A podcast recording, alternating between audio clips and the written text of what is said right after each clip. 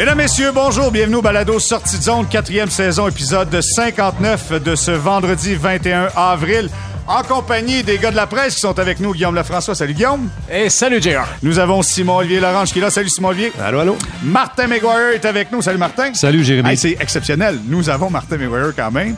Et nous avons, écoute, c'est... euh, c'est le chef aujourd'hui. On est à sa cabane. Antoine Roussel est là. Salut Antoine. Salut la gang. Hey, on faut mentionner là, que si vous arrivez puis euh, vous écoutez le balado présentement, nous sommes en direct de l'érablière Sucre d'Or. Euh, la Terrière, c'est ça? Tout à fait. OK. Au Saguenay. Au Saguenay. euh, belle place. Et là, devant nous, on a au moins une bonne centaine de personnes qui sont là présentement.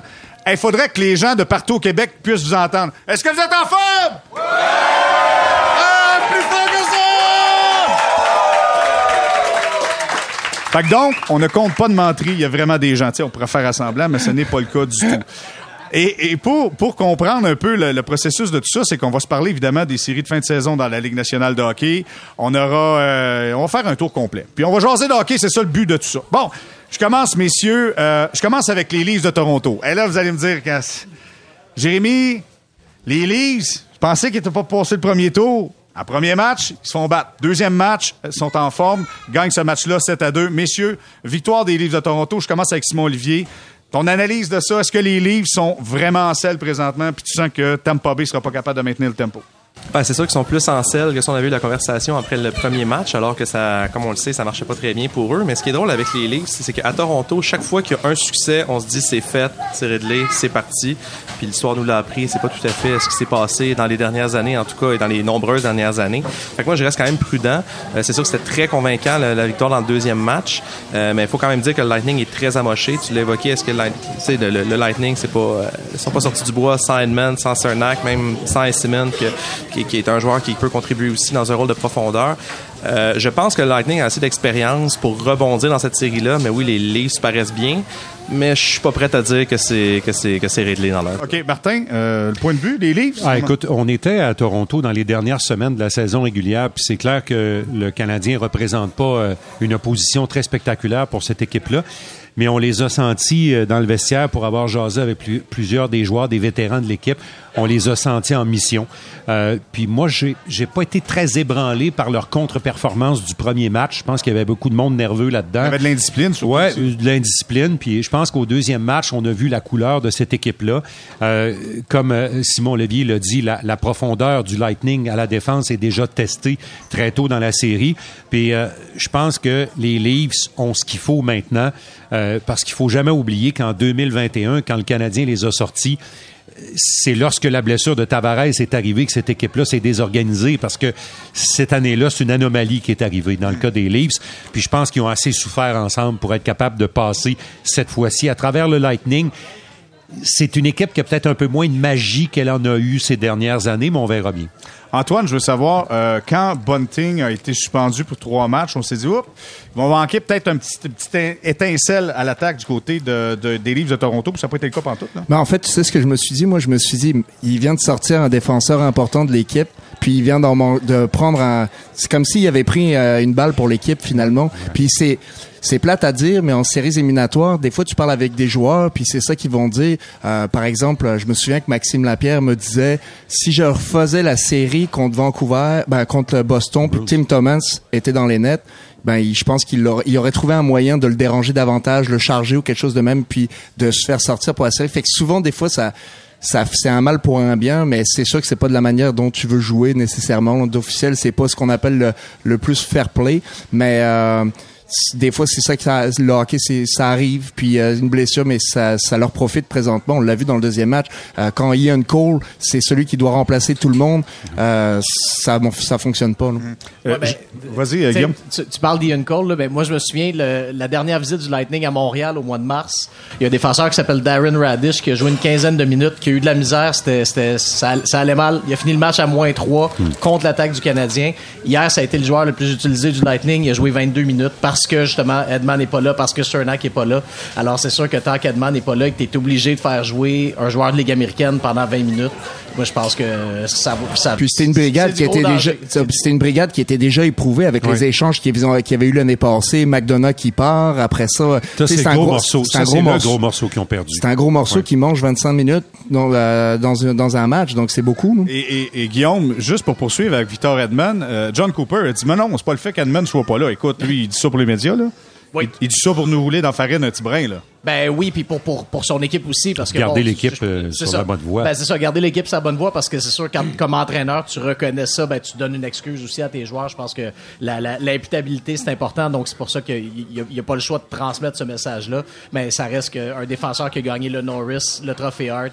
Tu sais, Antoine, tu disais 25 minutes, mais c'est pas juste. ben, C'est 25 excellentes minutes. C'est 25 minutes de jeu robuste, c'est 25 minutes de jeu bloc délancé, et puis je suis Contre euh, les meilleurs trios. Puis surtout quand je reviens sur le banc, je- j'inspire la confiance à mes coéquipiers. Ouais. Il y a beaucoup d'aspect mental là-dedans, puis c'est ça qu'il incarnait, tu sais, même dans les périodes faibles qu'il pouvait y avoir. là. On l'a toujours appelé, nous autres, à, à la radio, le Larry Robinson des temps modernes. Puis c'est, ça, et c'est comme ça qu'il joue.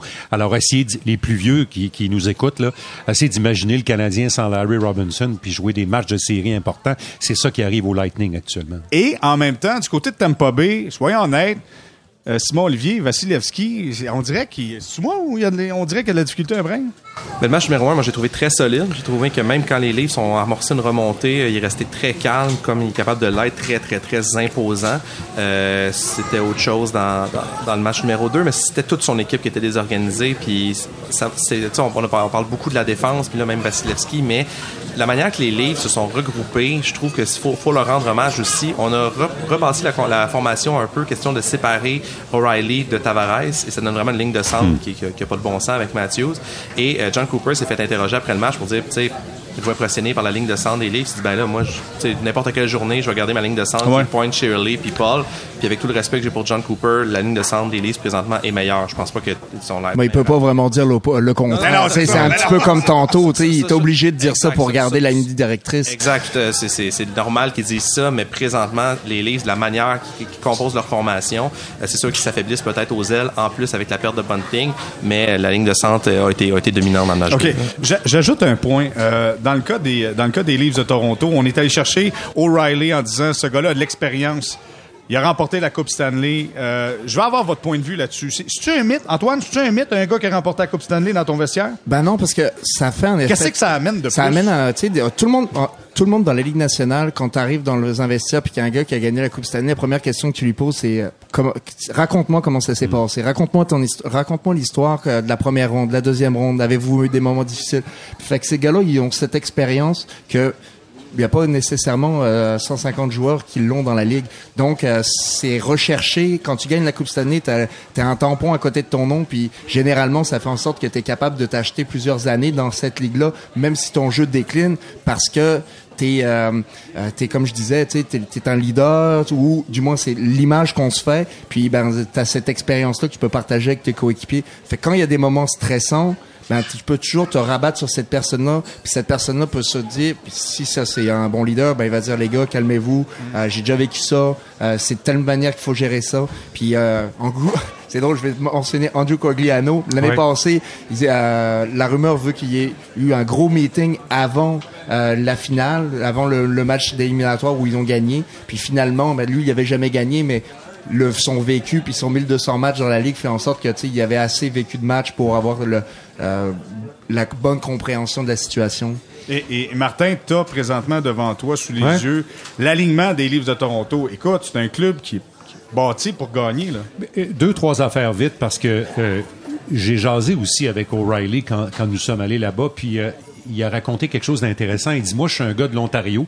Il dit, j'entendais parler des Leafs par mes parents. Il dit, je regardais sur Internet pour les nouvelles des Leafs et tout ça, puis il dit, j'ai été quand même agréablement surpris quand je suis rentré dans cette chambre-là de voir le, calme que certains des vétérans de l'équipe avaient, puis surtout le vécu.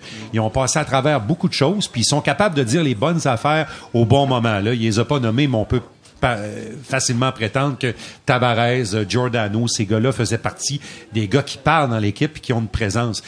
Mais à défense, ils ont amélioré beaucoup leur, leur, corps de leur corps défensif. Puis l'arrivée de McCabe, tu sais, McCabe, là, il sera jamais en liste pour aucun, aucun trophée. Mais regardez qui euh, fait le sale boulot là, contre les attaquants du Lightning. C'est en partie McCabe.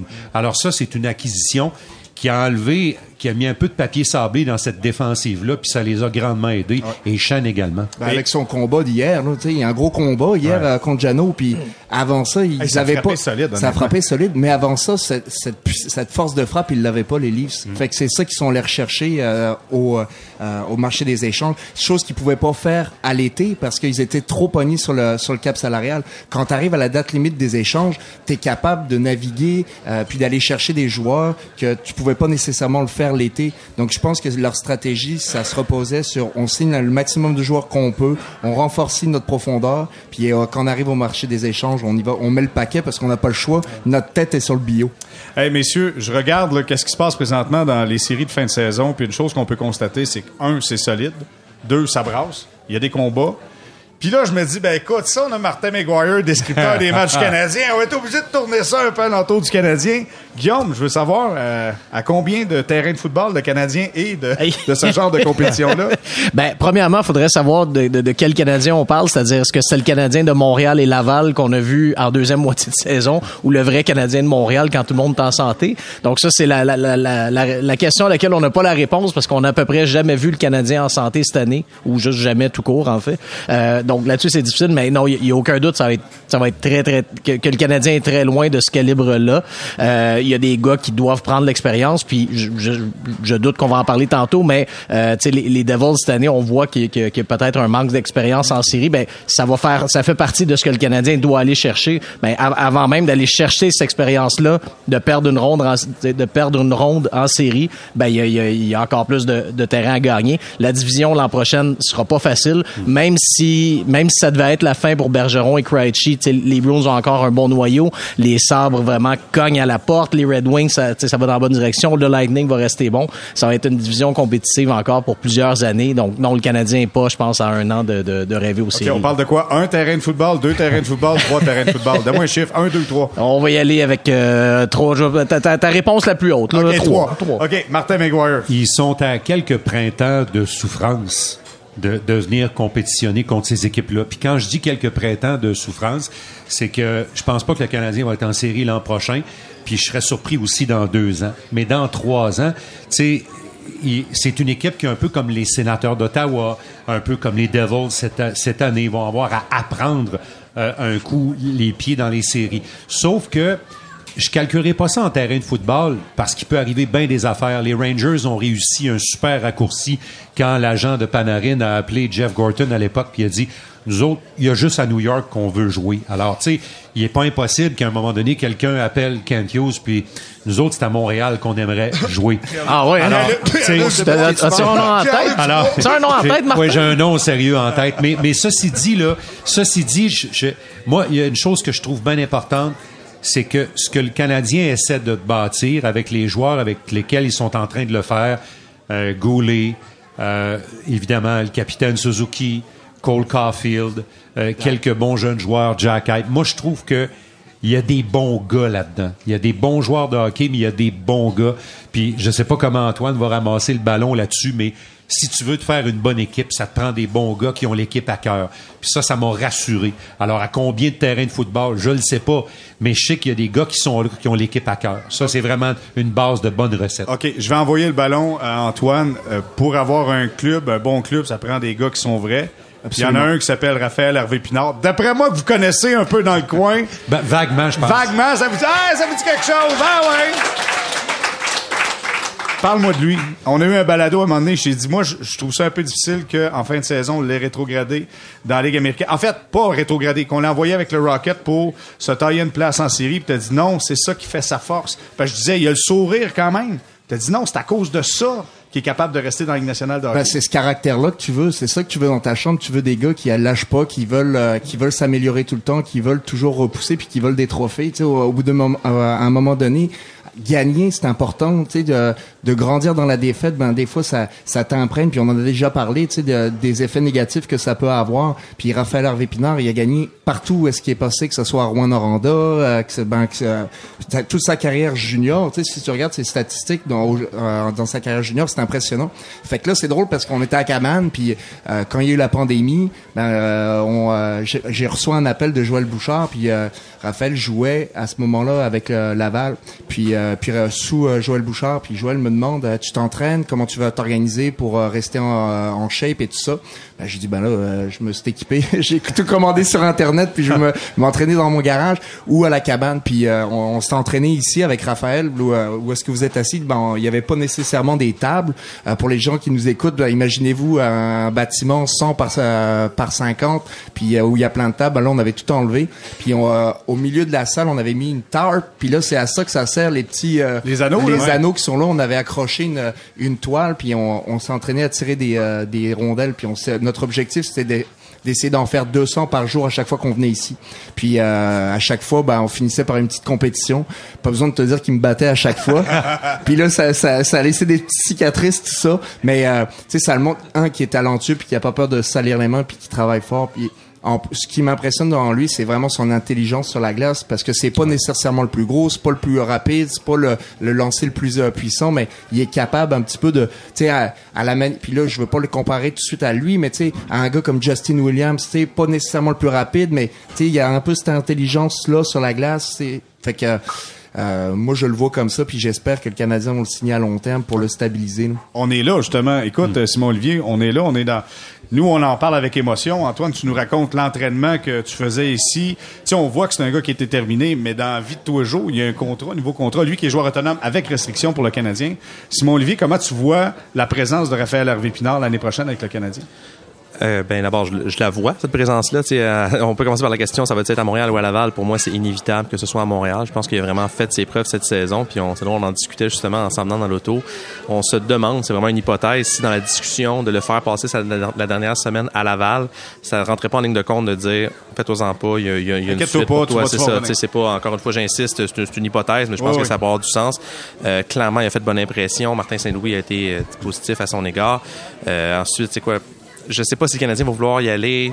Peut-être pas plus prudent, peut-être pas, pas trop pas un contrat très cher, euh, étant donné que tu sais, il y a quand même juste une demi-saison dans la Ligue nationale. Aussi, justement, on va vraiment miser sur son efficacité pour euh, lui donner un contrat plus long terme qui, à ce moment-là, pourrait être avantageux pour les deux camps.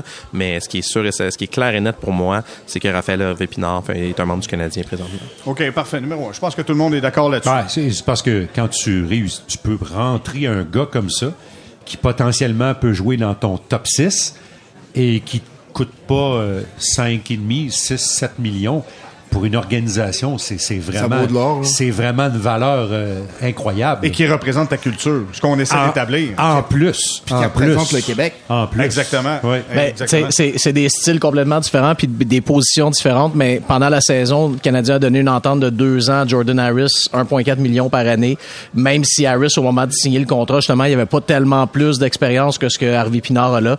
Donc, tu sais, moi, ça, ça me laisse croire que c'est c'est le type de contrat qui pourrait être envisagé, euh, étant donné qu'ils sont à peu près au même point dans leur carrière. là. Tu sais, il faut dire que statistiquement, ce gars-là, après avoir joué une trentaine de matchs, se tenait dans le top 20 des meilleurs recrues de la Ligue nationale.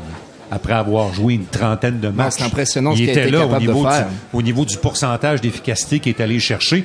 Puis je pense que depuis Philippe Dano, c'est probablement un des gars avec le meilleur bâton que j'ai vu dans cette équipe-là. Quand je parle de l'efficacité Ouais, de son ouais. bâton, là, après Dano, c'est un des meilleurs que j'ai vu. Être capable de couper les angles, être capable justement de créer une bonne D'enlever pression. la rondelle à l'adversaire. Exactement, exactement. C'est ça qui fait toute la différence. Bon, messieurs, un bon balado sortie de zone, il y a toujours une portion chiolage. Donc, on rouvre, nous sommes à l'onglet chiolage maintenant.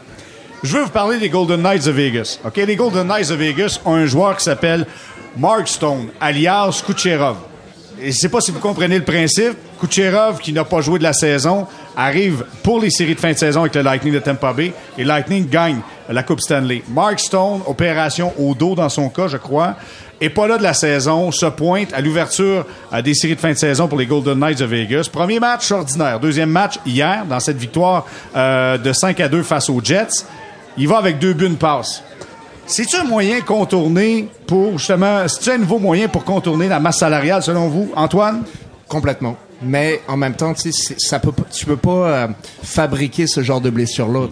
C'est sûr que ça donne bien, ça fonctionne bien quand tu as un joueur blessé qui fait 9 millions puis que tu es capable de le laisser euh, sur les euh, sur ta liste des blessés à long terme. Mais au final, c'est euh, tu peux pas faire ça tout le temps parce que ça te prend des joueurs qui veulent le faire parce que la majorité des joueurs, ils veulent jouer. Tu veux pas rester sur le banc à regarder puis à te payer à rien faire. Tu veux jouer, tu as, des objectifs, tu veux amener ton équipe, tu veux pas être le gars qui regarde la parade passer, tu veux faire partie de la parade, tu veux ça, ça parte de toi puis ça ça commence avec euh, ton équipe puis toi à l'intérieur. Fait que oui, c'est possible, c'est une stratégie que les équipes utilisent. Par exemple, peut-être qu'ils étaient prêts il y a un mois là, pour jouer là. mais Ouais, chose, ils l'ont retardé parce que ça fonctionnait bien pour eux autres. Je pense que c'est plus ça les, les, stra- les stratégies qu'ils font. Mais au final, euh, tu peux pas faire ça sur le long terme. Mais quand j'ai regardé son premier match, je me, tu sais, je grimaçais. Tu sais, il était pas prêt. Là. Il est- c'est, c'est dur là, revenir dans les séries. Kucherov, ce qu'il a fait, c'est ce qu'il a accompli quand il est revenu dans les séries. Puis je pense qu'il avait connu un match de trois points lui aussi euh, à son premier match. Ben, c'est pas tout le monde qui est capable de faire ça parce que la rapidité d'exécution est telle que euh, des fois, quand même quand tu reviens au mois de décembre, c'est compliqué. Là. Quand, quand il arrive quelque chose dans le monde de la justice, souvent on va donner le nom de la personne à qui c'est arrivé. Alors on va-tu appeler ça un jour la Claude Julien Brisebois? Cette affaire-là, là, tu sais, de, de sortir un blessé, puis de le cacher, puis de le sortir au bon moment. Moi, je pense que la Ligue nationale, dans son grand, grand livre de 360 quelques pages, là, euh, la convention collective vont être obligés de se pencher sérieusement là-dessus, euh, de trouver une façon de pénaliser un peu les équipes qui vont le faire ou de trouver une règle qui va faire qu'on ne pourra plus contourner cette espèce. Parce que sans ça, là, si tu peux jouer comme ça avec le plafond salarial, je dis pas comme tu veux, parce qu'il y a quand même des enjeux très importants que Antoine a, ra- a- a rapporté, c'est-à-dire l'intégrité du joueur qui dit moi je veux jouer. Mais il faut que la Ligue se penche là-dessus parce que ça peut pas devenir une histoire annuelle puis que là, la clause Julien Brisebois revienne à chaque année puis tu as juste à changer le nom de l'équipe puis à changer le nom du joueur. En tout cas, pour moi, il y a, un drapeau rouge. Là. Ben, écoute, ça, ça amène une grande question. C'est je comprends pas la Ligue nationale de hockey d'avoir été aussi sévère, qui a amené un lockout, on a perdu une saison, pour imposer justement le plafond salarial et de permettre aux équipes de trouver des façons pour contourner le plafond. Il y, a quelque chose que je comprends pas là-dedans. Non, mais des fois, ils l'écrivent pas comme ça, mais il y a quelqu'un qui a pensé en lisant l'article, dit, oh, on peut faire quelque chose avec ça. avec ça. Ouais, ben c'est ça, exact. C'est- Je pense que c'est le, travail de tout bon DG, puis surtout aussi de, de, les- des- ces équipes-là ont généralement un, un- un- un- ce qu'on appelle un capologiste là en anglais, donc un, un- un- souvent quelqu'un qui a une formation d'avocat qui est là pour gérer le plafond salarial. C'est ce que Julien, Julien Brisebois Brisebois. faisait dans, dans, dans une autre vie. Ben oui. Euh, donc ça c'est une chose, parce que l'autre chose c'est qu'il faut pas oublier que l'idée du plafond salarial, oui nous comme partisans on la voit comme étant la limite pour chaque équipe, mais pour la Ligue nationale c'est simplement une façon de diviser les revenus entre les propriétaires et les joueurs. Donc je veux dire, l'important pour la Ligue c'est simplement que l'argent prévu aux joueurs reste le même montant d'argent 50, et 50. que l'argent qui va au proprio reste le, même. Donc c'est pour ça après ça la, la façon que c'est que c'est dont les équipes gèrent cette limite là, ben là ça, ça devient un- une autre paire de manches, un autre problème. Puis mais je suis absolument convaincu que ça va être soulevé par les DG parce que là ça, ça, ça fait un petit œil, un petit œil au beurre noir à la Ligue nationale Oui. si ça revient chaque année comme ça. OK, j'en rajoute une couche dans le dossier chiolage. Là, on dit Vegas, d'un côté, on, on permet un peu de contourner la- le, le plafond salarial. Vous allez, là, vous me dites, ouais, mais la Ligue va trouver des façons pour empêcher ça. Mais en même temps, la Ligue permet aux Coyotes de l'Arizona d'être là, d'absorber plein de contrats que plus un club veut. Ben, en fait, il y a- on en a déjà parlé. tu sais, Il y a, il y a cette problématique-là. Il y a la problématique, par exemple, que Toronto a eu cette année. Il rappelait pas un gardien tu sais, qui, qui était de calibre de la Un- Ligue un nationale, gardien d'urgence. un, un gardien d'urgence, pour pouvoir se payer l'équipe qu'ils avaient sur, sur le Ça- papier. ça aussi, c'est un peu drôle. Ça, c'est tirer l'élastique pas à peu près, mais c'est pas écrit euh, comme vous comme vous le disiez. C'est écrit d'une bonne manière avec euh, des euh, une, une éthique, mais toujours tu, trouves le moyen de, de, de contourner les règles. Je pense que dans n'importe quelle entre ben pas entreprise, mais tout le monde essaie de, de se faufiler puis de, de faire des, euh, des choix qui les avantagent eux autres mêmes, mais pas pour nécessairement pour la ligue. Mais c'est sûr que quand tu parles au, au- des coyotes ben ça arrange toutes les GM de les, des équipes. là. Il y a aucun GM qui va se plaindre que les Coyotes de l'Arizona font partie de la ligue parce que s'ils prennent une mauvaise décision, ils peuvent toujours s'organiser pour la faire réparer, l'attacher là. Fait que c'est toujours le fun d'avoir un gars qui est, tu sors avec, mais euh, mettons que tu fais de la, de la chenoute, ben c'est lui qui tombe C'est au ça, combat, c'est- puis toi t'es correct.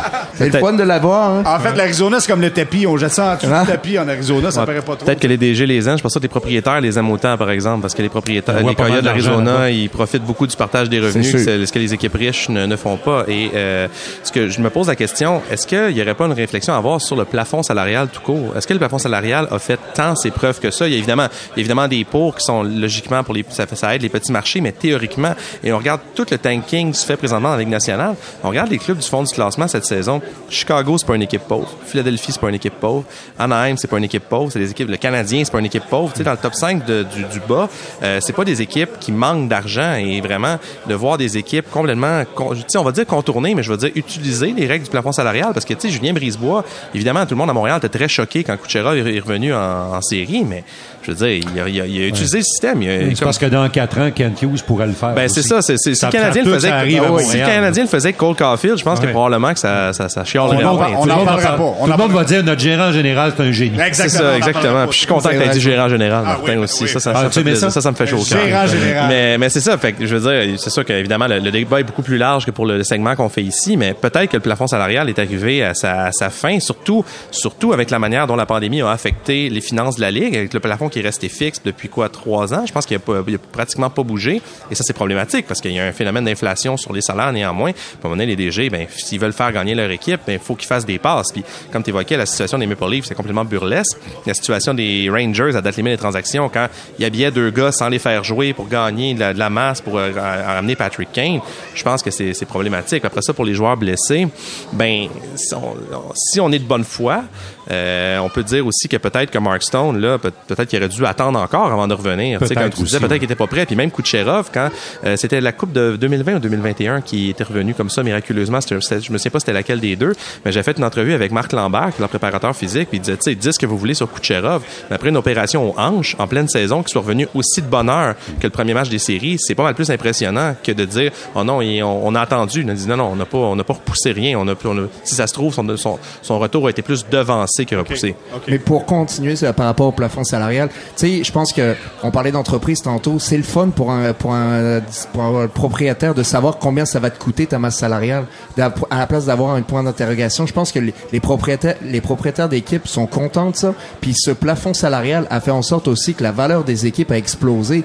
Quand je pense aux euh, aux Stars de Dallas, que le propriétaire il les a achetés pour euh, 300 millions, puis que maintenant ça en vaut euh, 8 900, peut-être Oui. même un Les milliard. sénateurs d'Ottawa. même chose à Nashville. même chose à Nashville. même équation à Nashville, c'est c'est trois fois plus. C'est trois fois plus. Peut-être qu'ils font pas d'argent puis que le partage des revenus euh, euh, tu sais, s'annule, mais au final, la valeur de l'organisation prend excessivement de valeur. Puis il est là le- leur gain, le- il est- puis ça vient avec le prestige de faire partie d'un d'un club euh, élite puis de, de faire partie de la, cette gang-là qui possède une équipe de la Ligue nationale. Le nouveau, euh, le nouveau patron de l'Association des joueurs euh, de la Ligue nationale, est-ce que ça va changer quelque chose, vous pensez, dans les négociations avec, euh, avec Gary Bettman? Martin, t'as de l'air sceptique? Eh, Ben, je- vais te dire une chose. Tu sais, pour, pour changer beaucoup de choses dans les négociations, il faut qu'il y ait beaucoup d'argent dans le pot. Excusez l'expression, là. Puis la Ligue nationale, il y a de l'argent dans le pot, mais il n'y a pas beaucoup d'argent dans le pot. À quelque part, là, euh, tu sais, euh, les, les, les marchés, euh, il y a encore une douzaine de marchés je peux aller dans les livres de tout le monde, mais ce qu'on entend, c'est qu'il y a encore une douzaine d'équipes qui fournissent les revenus pour toutes les autres, ou à peu près. Alors, tu sais, il, peut être le plus fin ou le plus fort négociateur que vous pourrez inventer, mais à un moment donné, il va être obligé de négocier avec l'argent qui est là. Puis dans certaines villes, là, euh, on, on le sait tous, là, il y a encore des billets accessibles euh, les soirs de match au coût de 15-20 dollars. Tu peux aller voir un match de la Ligue nationale On dans donne, encore, certaines on, villes. encore, on donne encore des billets dans l'aréna des Coyotes, c'est ça qu'on me disait tout récemment. Puis ils ont Dans, la place à 5000 places, on donne des billets? Mais j'ai il y a- j'ai un de mes amis qui vient d'ici puis qui est allé puis il a adoré l'expérience. Par contre, il a adoré l'expérience. le- C'était différent de d'une par exemple du Centre Bell. Euh, Martin, tu peux nous en parler? Moi, je l'ai pas vécu. Euh, La, la visite, je l'ai manqué l'année passée. Ça me tentait pas d'y aller puisque je savais que j'allais plus être là. mais, mais honnêtement, moi, je, je trouve que c'est c'est une anomalie. Une équipe de la Ligue nationale, dans, dans le centre Georges Vézina, ce serait une anomalie. Ah, complètement. C'est pour une tournée Sur une grande glace en ben, plus. bon, Ah ouais, parce que t'as- t'as 31, Alors, t'sais, t'as 31 autres équipes qui, qui, qui se fendent en quatre Ben pour oui. essayer de vendre 18 000 billets par match. Ben oui. Là, t'as eux qui ont de la misère à remplir avec les 5 000. Euh, tout ça à- au même moment où les diffuseurs de la Ligue nationale, le diffuseur américain Bally, qui est en défaut de paiement, euh, je veux dire, tu sais, quand, quand tu parlais qu'il faut qu'il y ait de l'argent dans le pot, là, ben, il y a, y y des gros problèmes à l'horizon si, euh, si les problèmes de diffuseurs se Parce que les prochains contrats de télévision qui vont être signés dans cette ligue-là, ça va être des, con- des, des contrats de télévision partagés. Il y a deux, trois réseaux qui vont se présenter en même temps à la table, puis ils vont dire, OK, nous autres, on prend ce morceau-là, vous, vous prenez ce morceau-là, puis eux autres vont prendre ce morceau-là. Voici ce qu'on est prêt à payer. Alors ça, tu sais, le prochain, le, nouveau patron de l'association des joueurs, il peut avoir une masse grosse comme ça, mais ça prend des arguments monétaires, puis je pense que la Ligue est pas encore là. OK, messieurs, avant qu'on fasse une courte pause, je fais un tour de table rapide. Je vais commencer avec euh, Guillaume qui euh, possède, parce qu'il faut juste mentionner, nous sommes à une table où les gars de la presse ont un micro pour les deux. Fait que donc, c'est un peu les Backstreet Boys euh, de l'information sportive. Même affaire. Pareil. Donc, ils se partagent le micro. Même, je pense que les Backstreet Boys avaient chacun leur micro. si Ah, tu penses? Ouais, Ouais, mais ça. des fois, quand on faisait des back vocals, non? OK, bon. Ça pour dire, euh, je fais un tour de table rapide. Je commence avec Guillaume. Et euh, je veux savoir, les Devils New Jersey tirent de l'arrière 2-0 dans la série face aux Rangers de New York. Rangers de New York, un club bâti pour gagner. Est-ce que les Devils, les jeunes Devils, vont en gagner une, Guillaume? Ça serait le fun parce que j'ai pris les Devils en 6. moi aussi. faudrait faudrait qu'ils commencent à gagner parce que sinon ça ça tiendra plus. Euh, je- je- j'avoue que je suis surpris. J'ai beaucoup aimé les Devils contre le Canadien cette année. Je trouvais que je, je- tu sais, je- trouvais qu'il y avait l'air d'avoir particulièrement dans les deux derniers trios qu'il y avait l'air d'avoir les bons employés de soutien qui te donnent qui te permettent d'avoir du succès en série et j'avais des doutes sur les Rangers. Euh, tu sais de voir un Jimmy Vesey dans un quatrième trio, même le tu sais même le fameux kid line, tu sais je me dis bon, tu sais est-ce que c'est vraiment l'identité de ces gars-là, tu sais de la frenière de, de Capo Caco d'être des gars de troisième trio pour pour créer de l'énergie? Jusqu'ici, ça fonctionne. Donc, j'avoue que je suis quand même, euh, je suis quand même surpris malgré tout le talent des Rangers. Puis les, les- les Rangers ont un talent incroyable. Je trouvais que les, les, les Devils formaient une équipe plus équilibrée. Euh, et puis, ben, c'est pas vraiment ce qu'on OK. voit jusqu'ici. Martin, est-ce que les Devils en gagnent une? Euh, S'ils en gagnent une, c'est que les Rangers vont en avoir échappé une, pour moi. C'est une formidable équipe de hockey, les Devils du New Jersey. On parlait de la ligne de centre tantôt. C'est une des plus belles futures grandes lignes de centre de la Ligue nationale de hockey. Tout ce qui leur manque, c'est du vécu, des peines et des frustrations en série. Ils vont en vivre une cette année. Puis l'autre affaire qui leur manque, euh, tu sais, Vanachek, c'est un garçon très sympathique. Euh, c'est un gardien de but qui va te faire le travail en saison régulière. Mais je pense qu'ils sont en train de s'apercevoir, comme les Capitals s'étaient aperçus avec lui, que c'est pas un gardien très fort pour te garder les gros matchs en série contre des équipes qui sont un peu meilleures que toi. Antoine, est-ce que les Devils en gagnent une au moins? Je pense qu'ils vont en gagner peut-être deux. Ah oui, ben Ouais, c'est ça. ben moi, mais j'ai- moi, je les avais moi, 6. moi, je les avais, je les avais pris pour que, parce que j'aimais, en fait, leur, j'aimais leur jeunesse, j'aimais la façon dont ils jouaient. Ils jouent de la nouvelle façon de la Ligue nationale où euh, euh, tu reviens sur toi, sur, en arrière, tu crées de l'espace. Quand je regarde Jack Hughes jouer, des fois, il est, dans- il est pris dans un mouchoir de poche, puis il arrive toujours à s'en sortir, puis à créer de l'offensive. Même chose pour Jasper Bratt. C'est, euh, c'est vraiment impressionnant. Fait que je pensais vraiment qu'ils allaient être capables de s'ajuster. Maintenant, leur problème, c'est que, ben, comme, euh, comme Martin le mentionnait, il manque peut-être un peu de maturité. Tu sais, ils sont pas capables de réaliser des fois que quand t'as un jeu puis qu'il y a rien qui va se passer, ben, que la décision simple, c'est de, euh, c'est tu, euh, tu live to fight another day, là, en anglais, comme on dit. Ben, c'est ça qu'ils devraient faire. Puis, ils sont pas capables de simplifier leur jeu. Puis ça, c'est une ligne qui est super mince à marcher, mais des fois, juste envoyer la rondelle au filet. On l'a vu hier sur leur deuxième power play. C'est, c'est eux qui sont embarqués. C'est le premier but qu'ils ont marqué sur leur avantage numérique. Puis leur premier avantage numérique, ils ont des maudits bons joueurs, mais ils simplifient pas assez. Ils amènent pas la rondelle au filet rapidement. Fait que ça fait que c'est compliqué. Mais l'ai- j'espère encore qu'ils vont changer à vapeur, mais il reste que euh, ils sont plus les, les euh, comment ça s'appelle? Les Rangers sont juste plus intelligents, plus plus patients, Il y plus a un matures. gardien de but, Chesterkin, qui est quand même pas pire du côté des Ça Rangers. aide aussi. Simon Olivier, est-ce qu'il en gagne une? Ben, je pense que oui, parce qu'ils ont quand même eu beaucoup de chances de marquer dans les deux matchs à 5, à 5 contre 5, c'est juste que la rondelle est pas rentrée, ce qui est un, qui est un problème évident. Euh, mais je veux dire, à, à 5 contre 5, ils tiennent leur bout. Et problème, si- ouais, c'est ça, effectivement. pas ça, je sais pas, mais tu sais, qu'est-ce que je connais, qu'est-ce que je connais là-dedans? mais, mais oui, je pense que, je pense qu'ils font trop de bonnes choses pour que ça fonctionne pas, mais ce serait le temps. Il faudrait, faudrait que ça fonctionne comme là, parce que, tu sais, on, chaque année, on se dit, ah, y a une équipe qui va remonter un 0-3 contre les- euh, contre l'expérience des Rangers.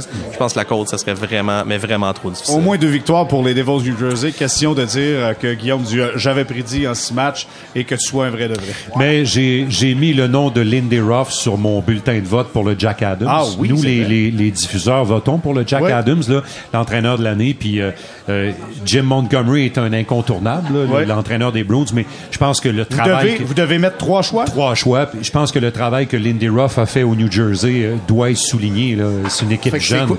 qui a amené... Fait euh, que t'as mis C'est un. c'est quoi? Un, deux, trois, c'est quoi, Martin? Un Montgomery, on est juste entre. Généralement, là, généralement, je garde mon troisième choix, puis mon troisième choix, c'est mon cœur. Je, vais- je vais choisir plus avec mon cœur qu'avec ma tête. Mais quand j'ai discuté de mon troisième choix qui avait été pris avec mon cœur, avec mon partenaire, Danny Dubé, il m'a vraiment ébranlé. Il m'a dit, euh, moi j'avais choisi Brin d'amour initialement, qui était le choix sentimental parce que je trouve que c'est un des meilleurs coachs de la Ligue nationale actuellement. Danny m'a ébranlé en me disant que Dave Axtell, qui, qui est pas un gars très populaire là, quand tu penses à un coach Ouais, dans la Ligue nationale, mais à Seattle, tu peux pas ignorer ce gars-là parce que il a pris une équipe, euh, je dirais pas de second ordre, là, mais il a pris une équipe moyenne, il les a fait jouer ensemble, il les a fait jouer un système de hockey qui a fait en sorte que c'était très dur les battre cette année, il les a amenés en série.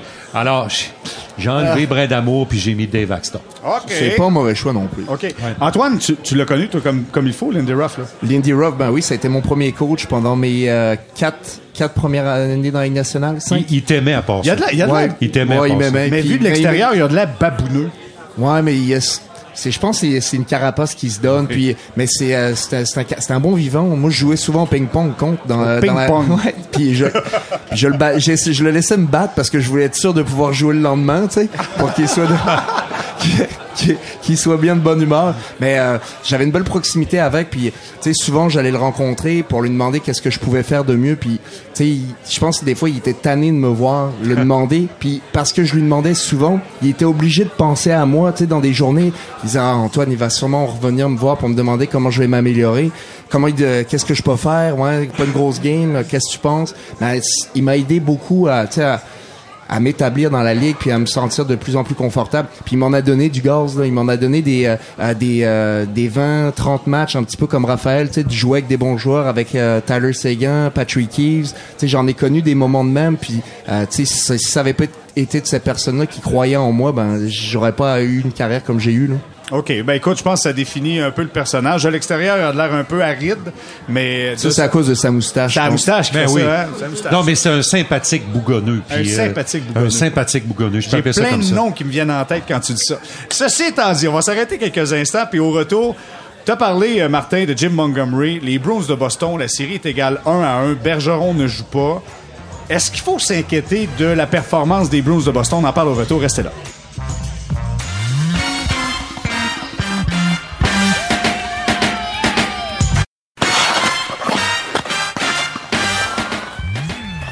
On est de retour au balado Sortie de zone, saison 4, épisode 59, en compagnie des gars de la presse qui sont là. Guillaume Lefrançois, Simon-Olivier Lorange. Nous avons également Martin McGuire et Antoine Roussel pour le 98.5 FM. Bon, mais messieurs, on va parler des Bruins de Boston. Je commence avec, euh, avec Guillaume. Guillaume, les Bruins de Boston, la série est égale 1 à 1. Euh, Patrice Bergeron, évidemment, là, au moment où on enregistre le balado, on n'a pas encore la, des dernières informations. On ne sait pas s'il sera euh, du troisième match, mais la série est égale 1 à 1. Et moi, je regarde les Bruins, j'ai un point d'interrogation. Est-ce que tu partages ce point d'interrogation-là? Est-ce que tu as une certaine inquiétude sur leur performance? Ben, euh, relativement, c'est parce que l'affaire, c'est qu'on n'a pas été habitué de les voir justement en arracher euh, cette saison. Dans le premier match aussi, tu sais, moi, je, je pensais qu'il allait commencer avec une performance plus convaincante dans le pro- dans le premier match, finalement, ça a été une victoire quand même courte de 3 à 1. Euh, et oui, donc il n'y a aucun doute que l'absence de Patrice Bergeron, ça fait mal. Et moi, je- je- je- j'en reviens surtout au, au, euh, à l'origine de son, aux causes de son absence, c'est-à-dire joue le dernier match à Montréal qui avait aucun enjeu. Euh, Jim Montgomery ce matin-là avait passé son matin à répondre à des questions sur pourquoi Patrice Bergeron joue. Euh, et, et c'est correct, ça se justifie. C'est vrai que il a, il a été très très très malchanceux si c'est réellement dans cette première période-là qu'il s'est blessé parce qu'oubliez pas, il a joué la première période à Montréal au premier ça, entraque, il est pas ça, revenu. c'est- c'est terminé. Ça a Est-ce été que, est-ce que vous terminé. vous souvenez, parce qu'on parle de blessure au du corps, on parle de quoi? vous pensez? Ben, c'est ça, on- Épaules, on a il y eu des côtes. euh, bon, on- on a- on le non, laisse- je pense que c'est le, je pense que c'est le coude dans son dans Le son coude? cas. Ouais, on qu'il a, on a blessé même laissé euh, filtrer que ça pouvait être un virus. là. Tu vois le genre Ouais, de truc. là. Ouais, ouais, c'est ça. Ça, c'est typique, euh, typique langage des, Ouais. des séries. Mais bref, ça reste que c'est bien la preuve, par contre, que de l'importance de, de, de ce joueur-là, Patrice Bergeron, qui va gagner le trophée Selkie encore cette année. J'en suis absolument convaincu. Là, j'ai pas les résultats de vote On va, demander, moi. on, va demander, on va demander à Martin pourquoi Ouais, il a c'est voté. Non, je vote Mais- pas pour celui-là, moi. Non? Mais, Mais il va en gagner un sixième. là. Ouais, exact. avec toi. Mais moi, moi, moi, je vote puis je l'ai mis. Ouais. Ah, ah, ah, ah, ah. Est-ce que Ben, c'est est-ce quoi que ton c'est top trois trois? choix, c'est ça? Bergeron, euh, le- le- mon Dieu, euh, Nico Ischier deuxième. Ouais. Et Ouais, là, ouais. mon troisième, je me rappelle pas, mais il y avait euh, Kopitar, Il y avait Kopitar, Dano, exact. Non, j'avais Kopitar. Euh, j'avais j'avais j'avais Michael Bacloun quatrième ou cinquième, puis bon un un, euh, un qui m'échappe. Bref. Euh, je l'avais numéro un. Wow. Euh, tout, ça, tout ça pour dire qu'on voit toute l'importance de ce gars-là. On voit aussi ce qu'il y a, tu sais, je veux dire, à, à- à ce temps-là de l'année en plus en série, il n'y a, aucun doute. Et ça montre aussi ce qui pourrait attendre les Bruins. Là, je suis très fataliste, mais tu sais, c'est sûr que si ça devait être la fin de Bergeron et Krejci, euh, ça va être quand même euh, tout, un défi pour eux. Mais pour l'instant, j'avoue que je suis surpris. Puis surtout que le- les, les Panthers ont mis du temps à, se- à- mettre en marche cette année. Donc, euh, je veux dire, tu sais, c'était pas l'équipe qui, c'était pas l'équipe qui me semblait avoir les meilleures chances de créer une surprise au premier tour des séries. Et euh, franchement, leur victoire dans le match 2 nous a, je pense, tous ébranlés. Oui, clairement. Et en plus, je vais poursuivre. Souvenez-vous, puis on a parlé dans le balado, il y a toujours le fantôme du Lightning de Tampa Bay cette saison-là, puis se faire sortir assez rapidement euh, contre les Blue Jackets de Columbus en 4.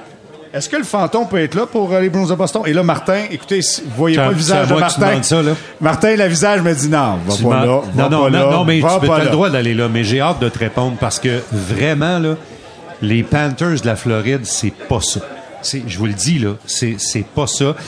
Il faut s'approcher un peu de cette équipe-là, là, puis de les regarder s'entraîner. Puis leur dernière victoire, là, c'est Sam Bennett. C'est c'est lui qui a inspiré cette équipe-là. Puis il n'y a pas beaucoup de joueurs chez les Panthers qui inspirent l'équipe. Euh, Barkov. puis dans le filet, mais, mais Barkov, c'est un, un sympathique garçon, c'est un bon joueur de hockey, il est très intelligent sur la patinoire, là. Mais, mais c'est pas c'est pas Patrice Bergeron, c'est pas euh, Kachuk est un bon joueur de hockey, mais je pense pas non plus que Kachuk inspire des gars dans ce vestiaire-là. Euh, leur gardien de but, Alex Lyon, ça, tient avec du ruban gommé. Là. Je veux pas manquer de respect au, au jeune homme, là, mais il fait tout ce qu'il peut avec ce qu'il a comme qualité. Puis pendant qu'il a 10,5 millions assis sur le banc, puis que lui, il est plus capable d'arrêter des rondelles, la victoire d'hier, c'est juste un, un accident de parcours, selon moi, pour les Bruins de Boston. Les Bruins sont trop bons, sont trop forts. Puis si jamais Linus Ulmark connaissait un deuxième mauvais match, il y a Jeremy Swayman qui est presque aussi bon que lui, puis qui rêve de jouer, puis d'aller montrer que lui aussi peut être un bon gardien de but en série, parce que lui, il renégocie son contrat à la fin de la présente saison. Puis je suis pas sûr que leur petit frappe Beden, je suis pas sûr que lui, en- il a longtemps envie d'être le numéro 2 de, de Linus Ulmark. Alors lui, il va être motivé. La Floride, là, je les sens pas.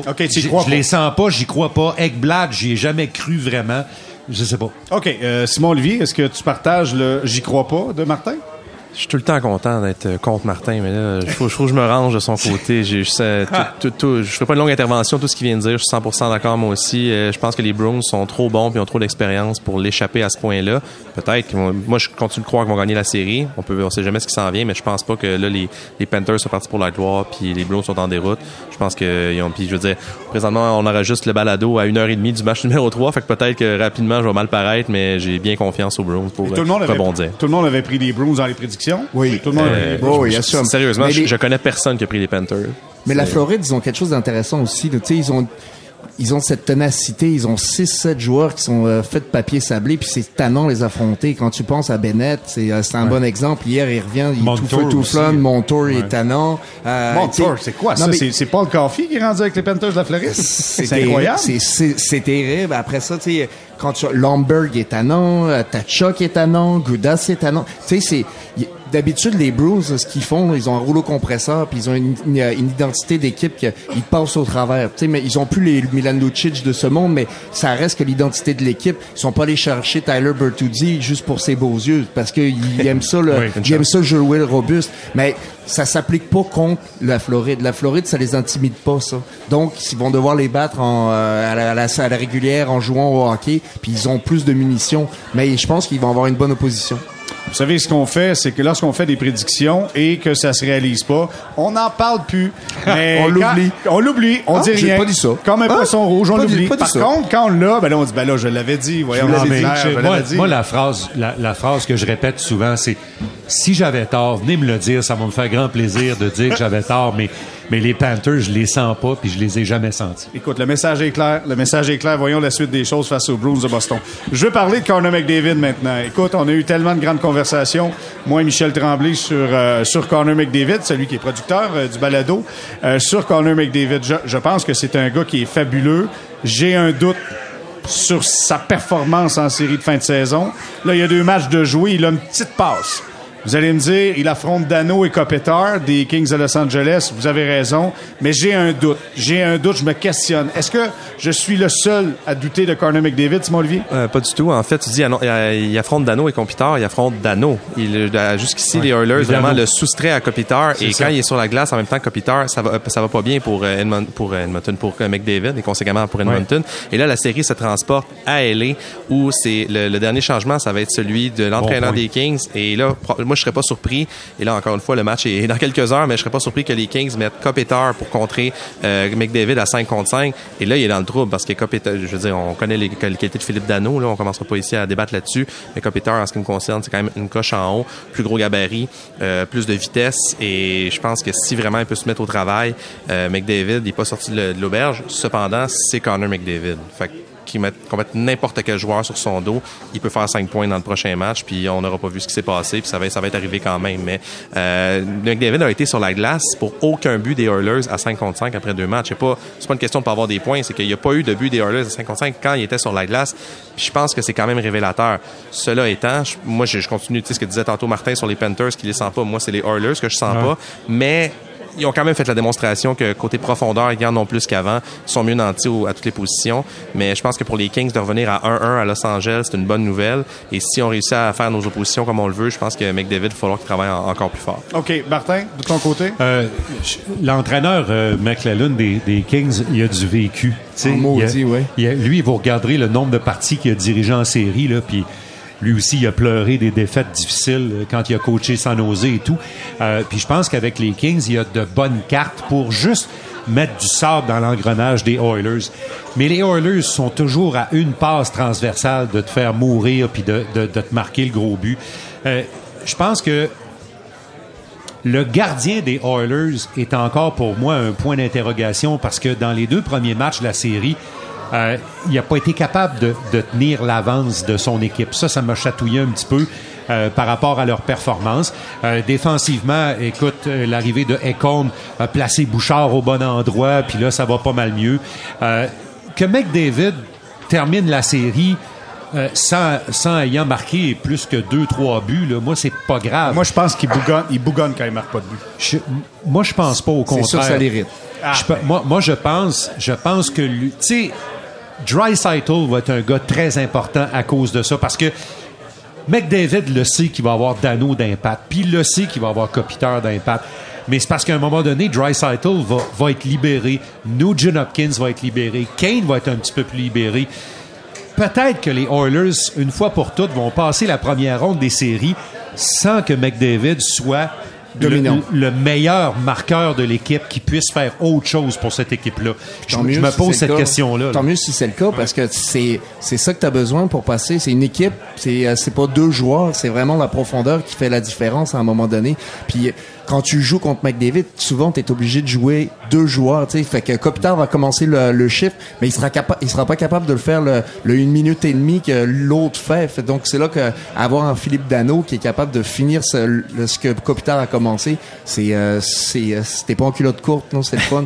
Ben, tu sais, ce que, ce que tu dis sur l'importance de, de, de gagner, d'être capable de gagner sans McDavid. On parle de un point en deux matchs, là, pour McDavid depuis le début de la série, mais il y avait aussi seulement eu trois points en quatre matchs pendant la saison contre les Kings. Donc, t'es rendu à quatre points en six matchs. Philippe Danault.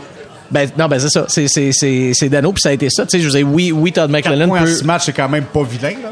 c'est pas vilain, pris. mais tu sais, c'est- pas vilain, mais c'est un gars qui fait du deux points, qui a fait du deux, pratiquement du deux points par match toute l'année. Donc là, arrive cette équipe-là, puis il y a- il y a- donc il y a clairement quelque chose dans, la- dans les confrontations avec les Kings qui qui fonctionne pas avec avec McDavid.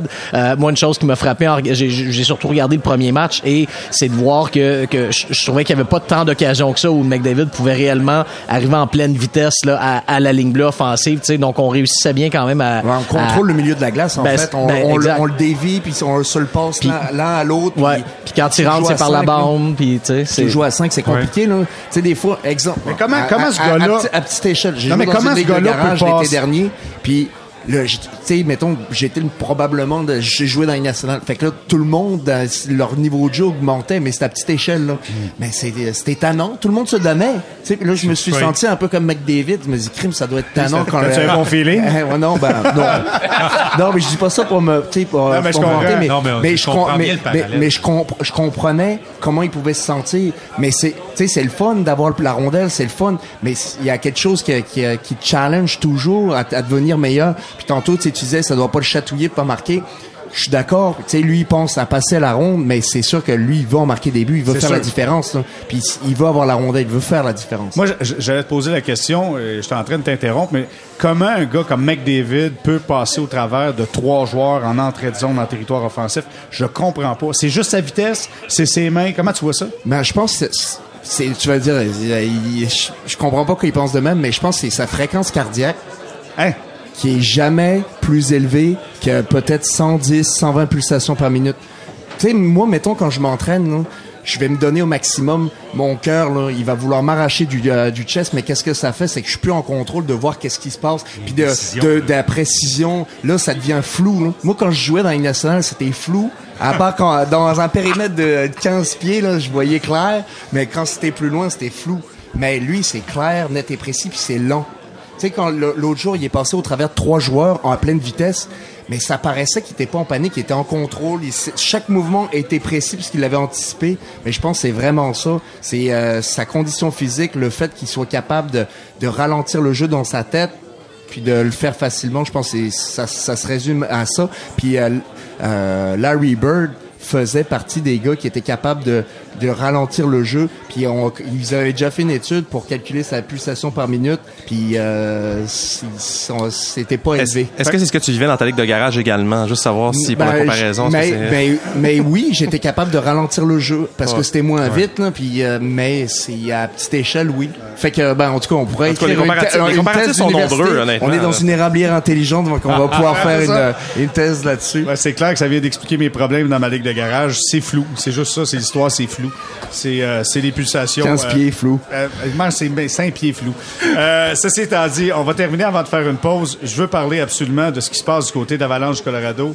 Euh, Simon Olivier, je commence avec toi. On passe sous silence, mais les champions en titre de la Coupe Stanley, honnêtement, se font bousculer par le Kraken de Seattle. Martin t'en a parlé, t'as donné crédit à Axtall. Euh, écoute, euh, est-ce que les- est-ce que l'Avalanche est en danger, Simon Olivier? Je pense pas, euh, surtout en ayant gagné le match euh, d'hier. En fait, moi, quand, quand je me suis couché, il était en déficit, puis quand je me suis levé, il avait gagné. Fait que je me dis, bon, ils ont fait, ils ont fait ce qu'il fallait pour que ça marche. Je sais qu'il y a eu deux- les deux buts rapides. Euh, tu sais, ça reste, ça reste les champions de la Coupe Stanley, tu l'as dit, puis une raison. Ça l'a dit, on a su à la toute fin de la saison que Gabriel Landeskog ne reviendrait pas au jeu. Ça, évidemment, ça fait très mal. Il y a moins de profondeur au centre que l'année passée. Avec tout le respect que j'ai pour l'harceleur versus Nazem Kadri, c'est quand même un petit... Ou GT Comfort, c'est pas de la même trempe. Exact, c'est pas de la même trempe. Cependant, ça reste, ça reste une grosse machine de hockey qui, malgré tout le travail des, des- du, du Kraken, selon moi, leur est supérieure. Et si, quand tu dis ils se font brasser, ben, en saison régulière, les sais, les- le Kraken était une équipe plus robuste que la Balan- que l'Avalanche, pardon. Je pense que ça reste la meilleure équipe et je m'attends néanmoins, malgré le- le- le- les petits, les petits hockey du, du pre- des deux premiers matchs, que l'Avalanche réussisse à passer à travers cette série-là sans, sans trop de Martin? Euh, moi, ce que ce que j'aime pas de l'Avalanche, la mouture de cette année, c'est Alexander Georgiev. Euh, je pense que Georgiev n'est pas euh, Darcy Camper. Je sais que Camper, il y a des gens qui l'aiment pas du tout dans la Ligue nationale, euh, puis qui trouvent pas que c'est un grand gardien, mais je pense que lui avait plus à offrir que, que Georgiev. C'est peut-être ça qui va manquer à l'Avalanche. Passer à travers le Kraken, je pense que ultimement, ils vont être capables de faire ça. Mais après, après, j'ai moins confiance en l'Avalanche du Colorado pour deux, trois de ces affaires-là. Euh, Macar a eu des ennuis de santé cette année. C'est pas un gars qui a eu euh, une espèce de long fleuve tranquille puis a ramassé des statistiques. Ça a été plus tough pour lui au niveau de la santé. Quand tu te rends jusqu'au dernier match l'année d'avant, c'est beaucoup de hockey en tabarouette. Puis, euh, puis quand ton capitaine est blessé, des fois, tu as besoin d'un gars qui va, qui va prendre la chambre au bon moment. Puis là, Landeskog est pas là. Je sais pas, j'ai de la misère à me faire une tête claire sur l'avalanche. Mais pour la première ronde, je pense que ça devrait aller. OK, Antoine? Ben, ça va s'étirer, c'est sûr, hein, parce que il joue bien à 5 contre 5, mais moi, je pense que ça, va finir avec les unités spéciales. Le, euh, le Kraken, leurs unités spéciales, c'est pas les meilleures de la Ligue nationale. Ils ne l'ont pas prouvé durant toute la saison. Donc, c'est sûr que c'est peut-être ça qui va les limiter, mais ils sont, ils sont capables de créer à, c'est vague après vague après vague, que ce soit le premier le trio, ils travaillent. Leur quatrième trio avait des gars de 20 buts cette année sur dessus. Donc, tu sais, il y en a pas Il faut 50. rendre, faut rendre crédit à Yannick Gourde, honnêtement. Ce gars-là, Ah oui, c'est le moteur de ce club-là. C'est incroyable. l'été, dernier, dans une autre ligue de garage, j'ai joué avec. Puis quand il est rentré dans la chambre, tu sais, il est rentré, il y avait une aura. Tu sais, j'ai- il y a peu de gars que, tu sais, mettons, je il est rentré par sa prestance. Puis je me suis dit, ouais, là, lui, je comprends pourquoi il a gagné la Coupe Stanley. Tu sais, il, est arrivé, il y avait une prestance, il jasait, puis, tu sais, on, puis on, se racontait un petit peu toutes nos, euh, euh, nos anecdotes, comment on s'entraînait. Puis de la façon dont il expliquait ses affaires, ben, ça, il allait chercher ce... Ouais, je comprends. Comprends parce que il y, avait une confiance en lui, ça dégageait une rigueur, puis c'est ça qui faisait en sorte que ben, il a fait partie de cette équipe-là qui, qui en a gagné deux coupes Stanley. là. Ben, Jean- tu sais, puis, tu sais, dans- en début d'émission, on parlait de l'importance de l'expérience des Coupes Stanley, tout ça. C'est ça, oui, le, le Kraken forme une équipe jeune parce que c'est la deuxième année d'existence, parce que c'est la première année que ce groupe-là vit les séries ensemble. Mais ça reste que t'as justement t'as, t'as, t'as Yanni Gourde, t'as Burakowski, t'as, Jaden Schwartz, tu sais, t'as- t'as- je je pense que c'est six ou sept gagnants de la Coupe Stanley qui ont dans leur formation. Alors ça, tu sais, ça, ça, ça peut, euh, je pense que ça peut quand même jouer, particulièrement pour un groupe comme ça qui a, qui a besoin d'être De, soudé, toute, d'être, de toute évidence, ouais, vraiment. On va s'arrêter. Oui, Martin, et- tu voulais ben, ajouter? je, je veux juste ajouter que Ron Francis a fait rire de lui au repêchage d'expansion parce qu'il avait laissé des gars comme Price, comme euh, Tarasenko euh, sur, sur la tablette sans les prendre, puis il a gagné un peu son pari. Oui, je me souviens qu'on a eu quelques conversations au sujet de Carey Price à l'époque. Il semblerait qu'il a fait le bon pari. Mais pas juste Il Carey semblerait- Price, tu sais, il en a Non, laissé d'autres. souviens-toi comment a- c'était un sujet, là. Ben, c'est ça. Puis- je pense qu'il a, gagné son pari. Mais il a fait quand, tu sais, quand même quelques erreurs. Tu sais, moi, j'étais à Vancouver, le joueur qu'il avait choisi, c'était Cole Lynn. Puis je m'étais dit, ah ouais, il a pris. Puis tu sais, il y a des d'autres coéquipiers Ouais. qui auraient pu choisir. Puis tu sais, puis qui, il coûtait pas nécessairement. euh, c'était le, c'était le, financièrement parlant, c'était la même affaire. Comme euh, Zach McEwen, j'aurais pensé qu'ils auraient pris Zach McEwen, un gars qui était établi, puis Cole Lynn joue même pas dans la Ligue nationale. Ouais, bon, mais mais écoute, c'est un exemple là, que moi j'ai vécu à l'interne. clairement, euh, cette année, du moins, ça va bien pour eux en série de fin de saison. Euh, la série est égale 1 à 1 face à l'Avalanche Colorado. On va s'arrêter euh, quelques instants, on fait une courte pause, puis au retour, Antoine, là, tu vas nous raconter comment se fait-il qu'on est, on est dans une érablière présentement? Comment ça se fait que toi, t'es rendu que tu fais du sirop d'érable? Euh, comment ça se fait que t'es au Saguenay? Qu'est-ce qui s'est passé? T'es Fran... Hey, je suis allé jouer contre des Français. Je suis allé en France. T'as perdu. Non. non. Il n'arrache. Il leur manquait un bon joueur. Ah, ben c'est ça, il était ici. qui a été Amérique- adopté par le Saguenay. Il était, il était ici en Amérique du Nord. On va faire un tour sur euh, ce qui s'est passé dans ta carrière. Restez là.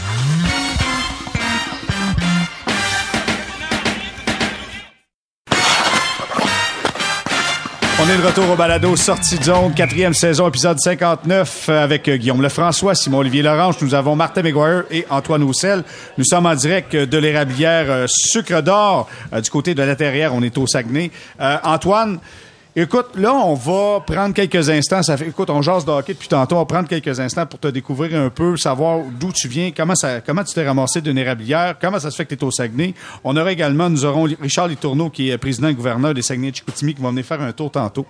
Euh, dans un premier temps, comment tu t'es ramassé ici, à, à Chicoutimi? Qu'est-ce qui est arrivé? C'est quoi ton parcours? Ben, c'est un concours de circonstances, mais euh, on va passer les années françaises un petit peu plus vite. Mais mes parents avaient visité le Québec plusieurs fois, puis dû un petit peu à moi, on était venus au tournoi Piwi de Québec, puis je faisais des, euh, des camps d'entraînement à Amqui, en Gaspésie. À Amqui? Euh, ouais, à Amqui. Pas vrai? Il y avait un, euh, un Canadien qui avait décidé d'amener plein de Français, puis on s'arrêtait tous par l'entrepôt du hockey pour euh, Ramasser du stock? ramasser du stock, puis on les ramenait pour euh, pour nos amis en France. Fait qu'on faisait les provisions pour tout le monde.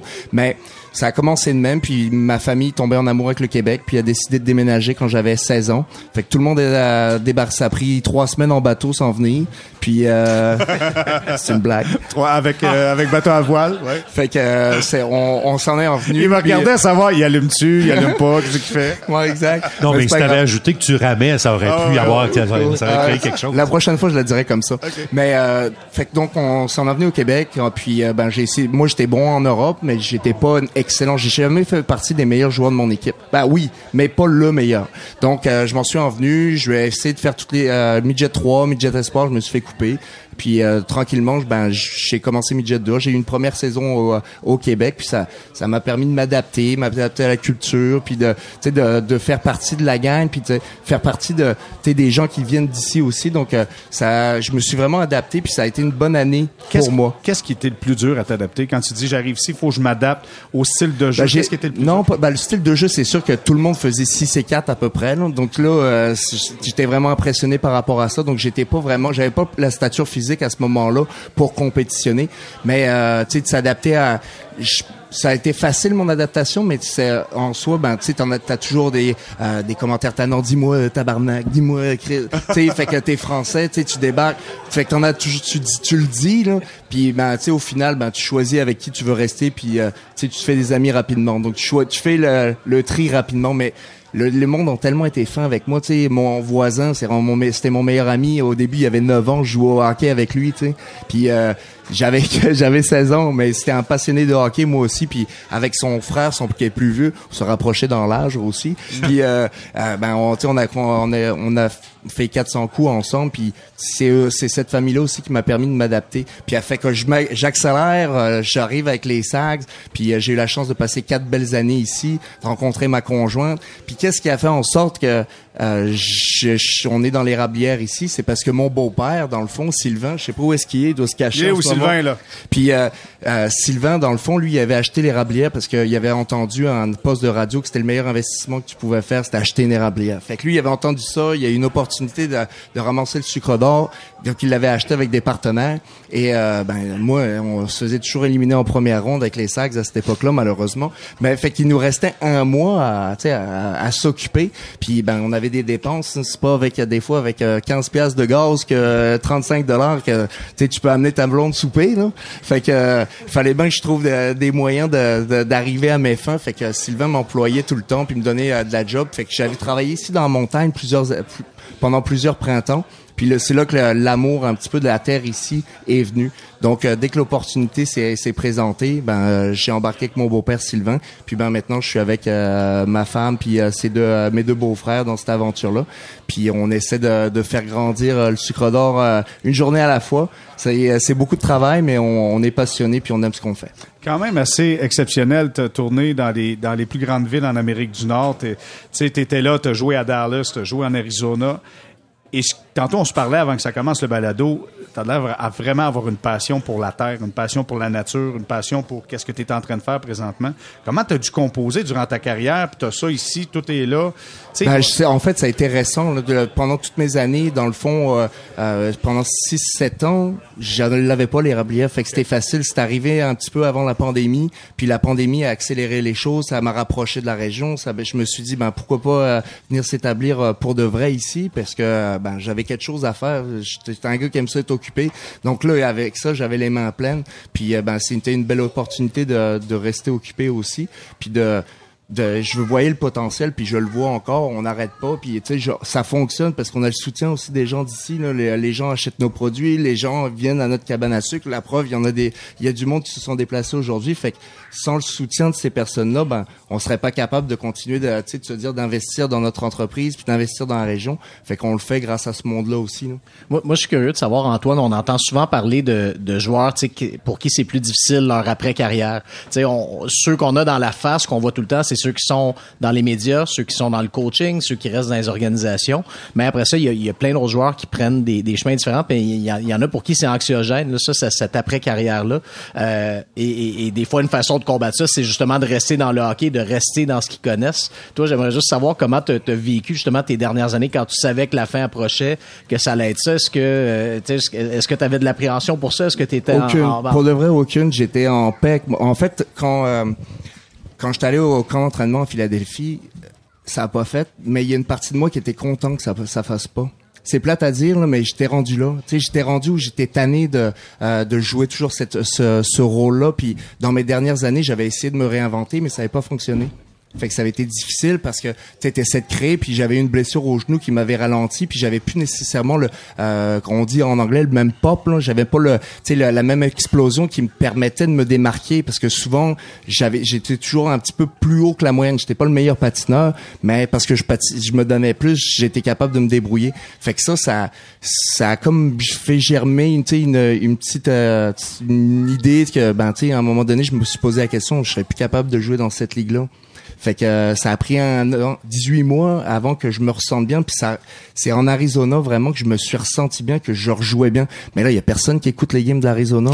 Il y a aucun. Il y a personne qui regarde non plus. Ben, les seuls codes d'écoute venaient de mes parents, euh, de ma belle famille. sais. Fait que euh, c'est euh, puis quelques passionnés du Québec probablement du Saguenay aussi, mais fait qu'il y a personne qui écoutait ça vraiment. Fait que tu tu passes sous le radar à moins que t'aies des tu, tu fais beaucoup de points. Quand tu vas en Arizona, tu t'en vas là pour mourir. Tu traverses un désert, tu meurs là.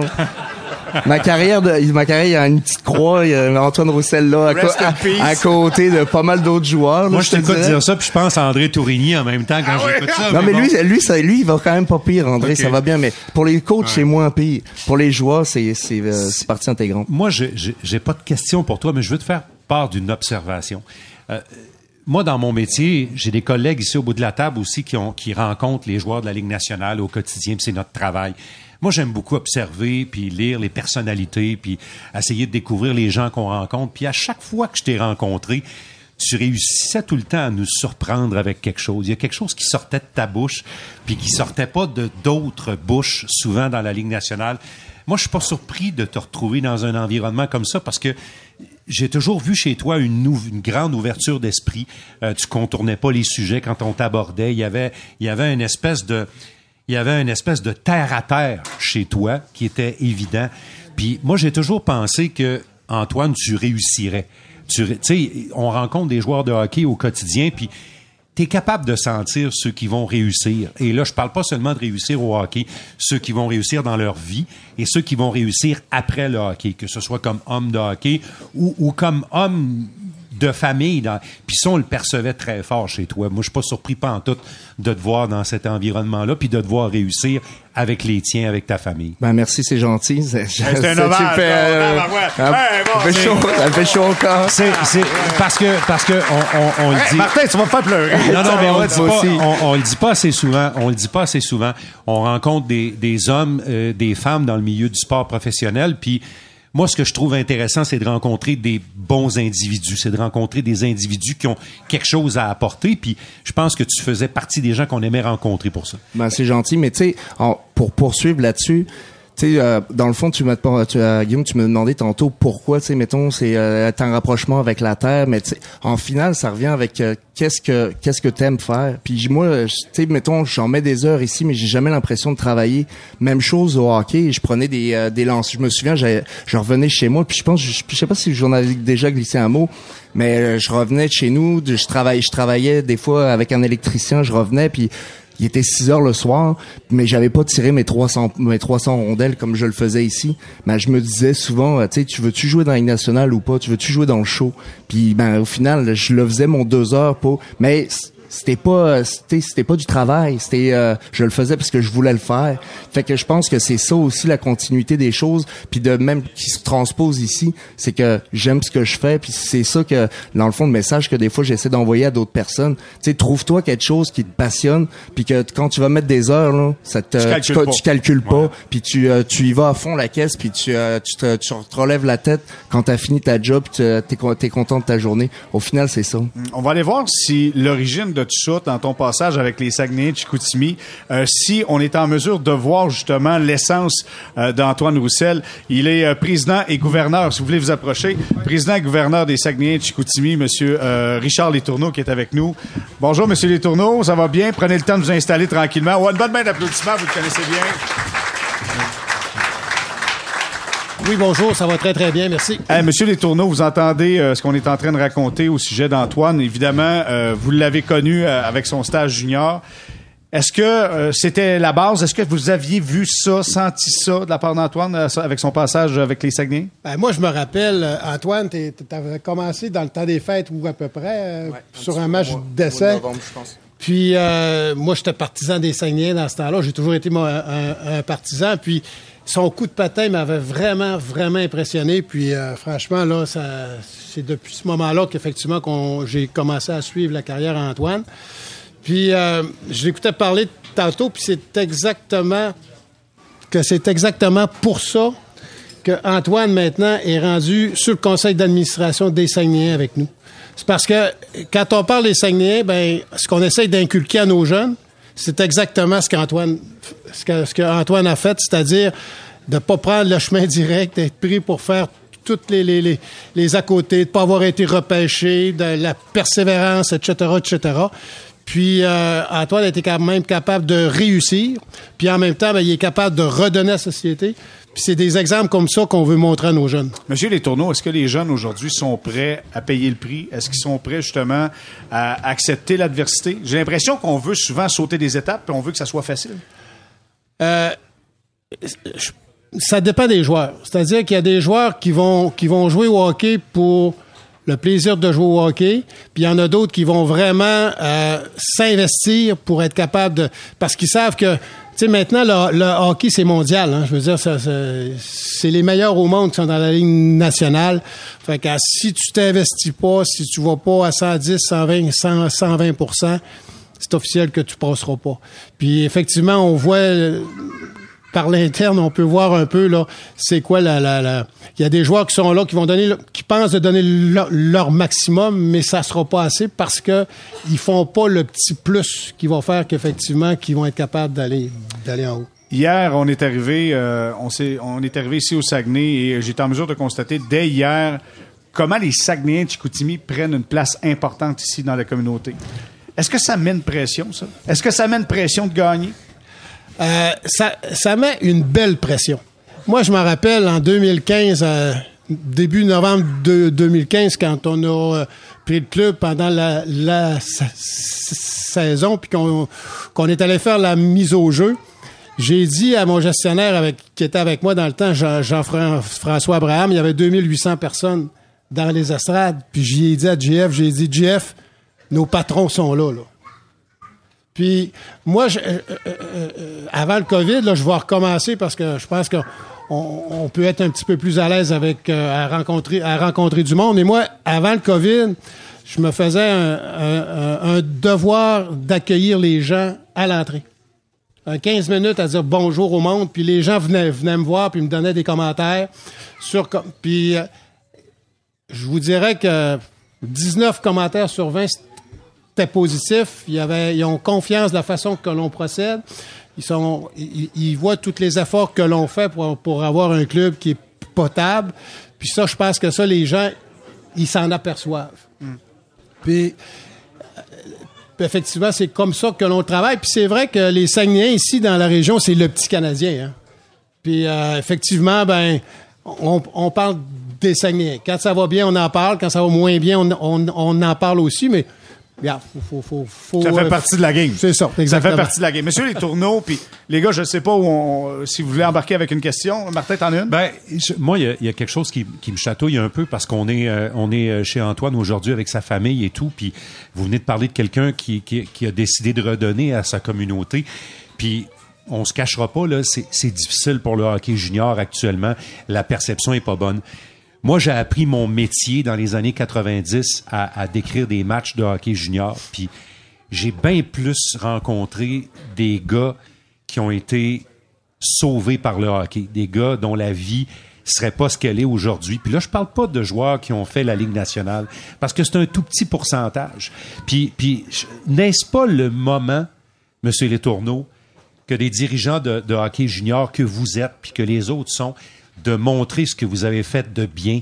Euh, moi, je connais des joueurs juniors qui ont jamais touché à la Ligue nationale. Ils sont, ils actionnaires pour des banques, sont bien plus intelligents que moi.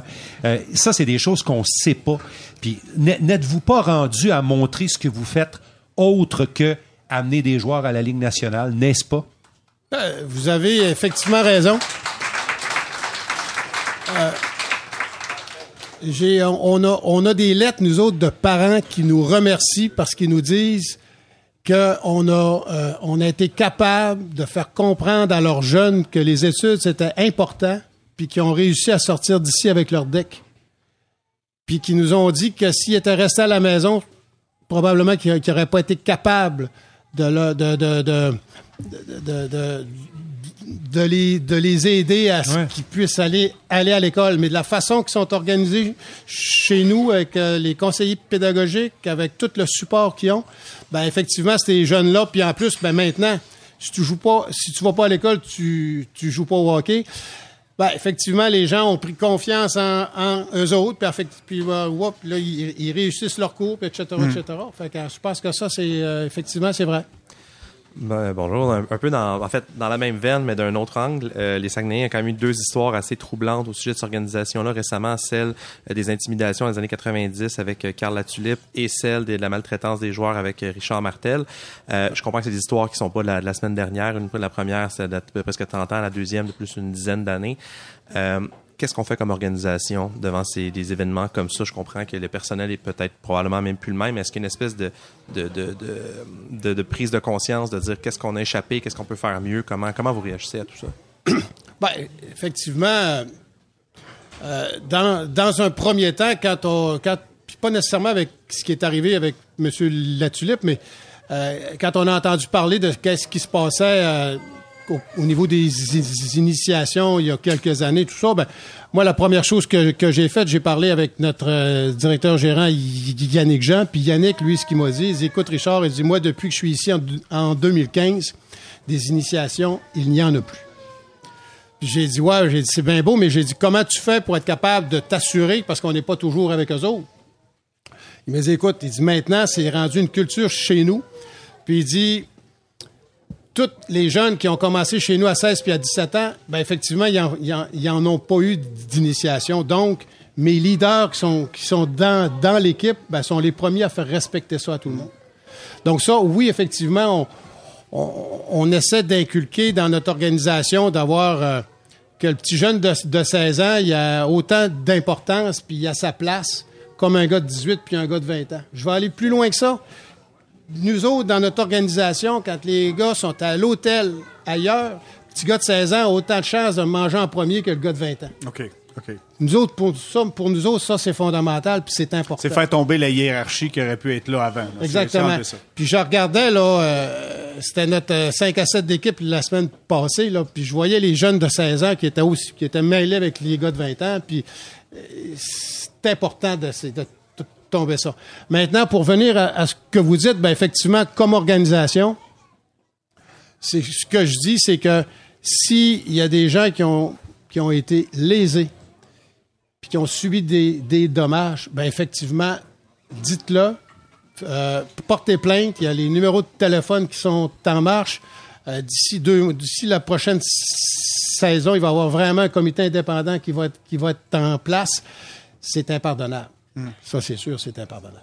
Antoine, tu voulais ajouter quelque chose? Il y a un autre aspect aussi qui, euh, qui est important. Puis tu sais, moi, je dis souvent que quand t'as une, euh, t'as des euh, périodes de troubles comme ça qui, qui, euh, qui se présentent, ben t'as- ça devient, une, euh, ça devient une opportunité aussi, une opportunité pour euh, faire de l'éducation, pour euh, re- dans le fond réexpliquer qu'est-ce qui est correct, qu'est-ce qui est pas correct et enlever les zones grises. Puis les SAG, ce qu'ils font, c'est que euh, il y a des périodes de, d'éducation à ce niveau-là, une fois par mois. Euh, Il y a des intervenants qui viennent, euh, que ce soit euh, un policier qui vient raconter, ben écoute, conduis pas avec de l'alcool au volant. Ça peut paraître niaiseux, mais c'est important de, de véhiculer, chose que dans la nationale, nous autres, on, a, on avait. Puis ben c'est ça que dans le fond, l'équipe, les SAG font en sorte, c'est qu'ils forment des bons jeunes pour qu'ils soient prêts, que quand ils partent d'ici, ben ils soient prêts à affronter la, la vie. C'est un peu pour ça que tu t'es impliqué sur le conseil d'administration. Question de passer ça aussi. Question Ben, de, une des de- raisons, puis euh, j'aimais le, le- j'aimais l'ambiance puis le- la dynamique aussi de tu sais des, euh, des personnes en place puis euh, ce que ce que ça leur représentait les sacs autant puis je retrouvais quelque chose que qui venait me chercher aussi en moi tu sais la fierté de représenter ce logo là ben c'est un petit mini canadien comme euh, Richard le disait puis mais c'est vrai tu sais quand tu euh, tu l'as une fois tatoué sur le cœur tu l'as pour la vie puis euh, j'ai tellement fait d'amitié ici que c'est encore mes meilleurs amis, je les ai fait dans les Sags. Donc pour moi, c'est ça représente une période de ma vie qui a été euh, vraiment merveilleuse, puis euh, sinon là, parmi des meilleurs. là. Euh, juste, euh, Monsieur Letourneau, étant donné qu'on vous a, vous êtes également président, euh, comment on l'appelle maintenant, du comité des gouverneurs, du bureau des gouverneurs, ça a changé de nom? Oui, oui, maintenant, c'est des membres. Ah, ben voilà, C'est donc... des membres, donc c'est l'Assemblée des, membres, et moi, je suis président de l'Assemblée des membres. OK, puis du, au- du côté de la Ligue d'hockey junior major du Québec, comment ça s'appelle? C'est comme ça, l'Assemblée des membres? Ça veut dire que, comme moi, euh, ce n'est plus des gouverneurs. Parce qu'avant, il y avait l'Assemblée des gouverneurs, Ouais. qui est un genre de conseil d'a- d'administration. Puis après ça, il y avait l'Assemblée des membres, qui était euh, un genre d'Assemblée des actionnaires. OK, OK. Maintenant, il n'y a plus un seul comité, ça s'appelle l'Assemblée des membres, et tout se décide là. OK, fait que donc, on a voulu démocratiser un peu les décisions. Ben, c'est exactement parce que euh, pour que les propriétaires soient plus impliqués, puis de cette façon-là, ben, ça fait aussi que ça donne plus de. euh, les cadres à l'intérieur de la Ligue savent exactement euh, qu'est-ce qu'il y a, qu'est-ce- c'est quoi leur travail à faire, puis il y a beaucoup moins d'implication entre les deux. C'est-à-dire qu'il y a quatre assemblées des membres par année, puis le reste du temps, ben, c'est le commissaire et son équipe qui ont à faire le travail. Bon, le commissaire, Mario Cicchini. Oui. Euh, il y a beaucoup de travail. C'est quelqu'un qu'on connaît bien, qui était à la radio avec nous. Martin le connaît également. Euh, des défis importants qui s'en viennent pour lui comme nouveau président commissaire de la Ligue de hockey junior major du Québec. Comment voyez l'avenue de Mario Cicchini? Je, euh, écoutez, euh, M. Cecchini a fait l'unanimité au niveau du comité de sélection, puis je peux vous dire qu'on avait des excellents candidats. On a rencontré sept personnes, puis euh, c'était sept excellentes personnes, puis M. Cecchini a été un choix unanime.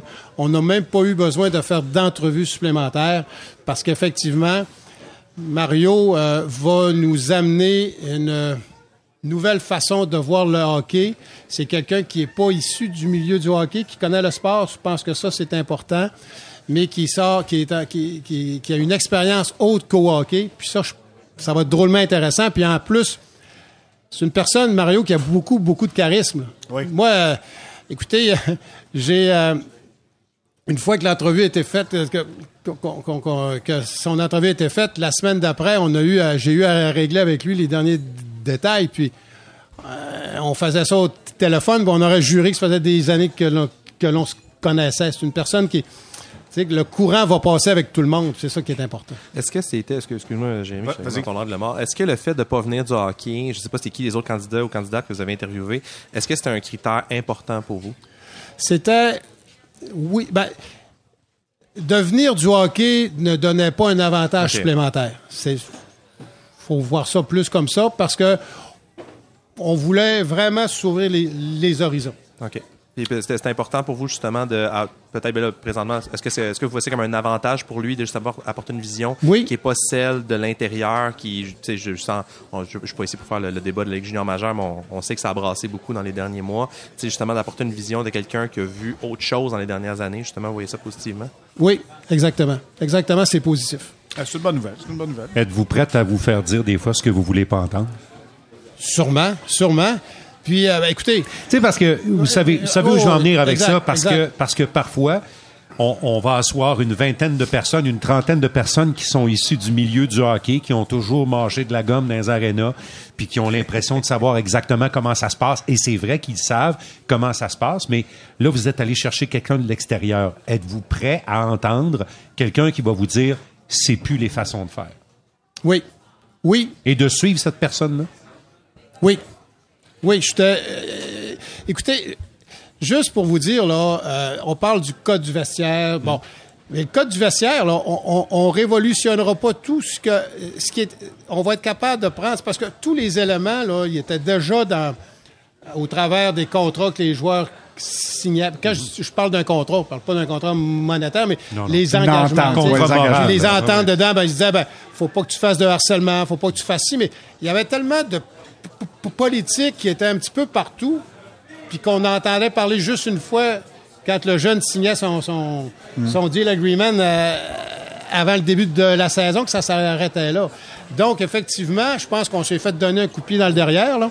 Puis maintenant, ben, Un puis Mario est, euh, est, est une personne qui est issue des communications. Puis effectivement, c'est que le hockey est, à mon avis, trop, euh, comme vous disiez tantôt, on- trop con- ben, conservateur dans, le- dans le sens que ça restait entre nous. Tandis que là, Mario va nous permettre de s'ouvrir pour que, disons-le, quand ça va bien, on va le dire. Quand ça va moins bien, ben, on le dira aussi. C'est tout. C'est de la transparence, c'est ça. Là. On va ouvrir les fenêtres un petit peu, ça va faire du bien, ça va laisser passer d'air un petit peu. Je pense qu'on C'est est rendu là. Exactement. Puis je pense qu'il faut aimer assez ce sport-là pour que si à un moment donné, il y a encore, excusez l'expression, qu'il y a encore des morons qui essaient de, s'infiltrer dans ce sport-là, il faut que vous aimiez ce sport-là par-dessus tout pour le protéger des gens qui vont continuellement vouloir s'infiltrer là-dedans. Exact. Vous avez raison. Vous avez raison. Puis, tu sais, je veux dire, puis en même temps, c'est que, tu sais, quand on parlait, un, exemple que, bon, pas le droit de, de faire des initiations qui sont dégradantes, patati patata. Ben, une fois que c'est dit, là, c'est bien beau, mais notre devoir à titre de membre, là, ça va être quoi? Ben, notre gouvernance, ça va être de s'assurer qu'effectivement, qu'il n'y en a pas. Ce qu'avant, on faisait pas nécessairement. C'est là que d'avoir une personne issue d'un autre milieu, ben, ça va nous aider à ça. Oui, clairement. Euh, Savez-vous, Monsieur Les Tourneaux, nous, on vit encore le principe de l'initiation ici parce que Antoine nous a dit, après le balado, on s'en va ramasser l'eau d'érable. Combien t'as d'arbres? 5000, tu disais? 5565. 5500. Mais OK, c'est pas pire, il n'y a plus de neige, tu n'auras pas besoin de raquettes. Ah, j'avais amené mes grandes bottes mais, pour mais tes running choux blancs, hum, Ça ne pas marchera sûr. pas, hein? Monsieur Les Tourneaux, merci énormément d'avoir été avec nous. C'est un grand plaisir. Ça m'a fait plaisir. Merci. Merci énormément. Hey, ça complète euh, ce balado euh, sortie de zone. Je veux euh, prendre juste quelques instants pour euh, pour vous remercier vous tous euh, d'être ici aujourd'hui à l'érablière euh, Sucre d'Or. Vous êtes nombreux. Écoutez, pour ceux qui écoutent le balado, il y a au moins quoi, une centaine de personnes, 120 peut-être, 120 personnes qui sont présentes C'est aujourd'hui. plein, c'est plein. Euh, je vous dis un gros merci. C'est nous. On vous applaudit. Merci énormément. Merci d'avoir été là. Je veux prendre quelques instants avant de, de, de, de dire un merci à nos invités. Je veux remercier le 95-7 Kick, euh, Jean-François Thorne, qui a rendu ça possible. Merci à la technique Nicolas euh, Bourdeau, euh, Boudreau, pardon, euh, de GTM, qui a également, d'un point de vue technique, rendu tout ça possible. Bonne main d'applaudissement. Merci également.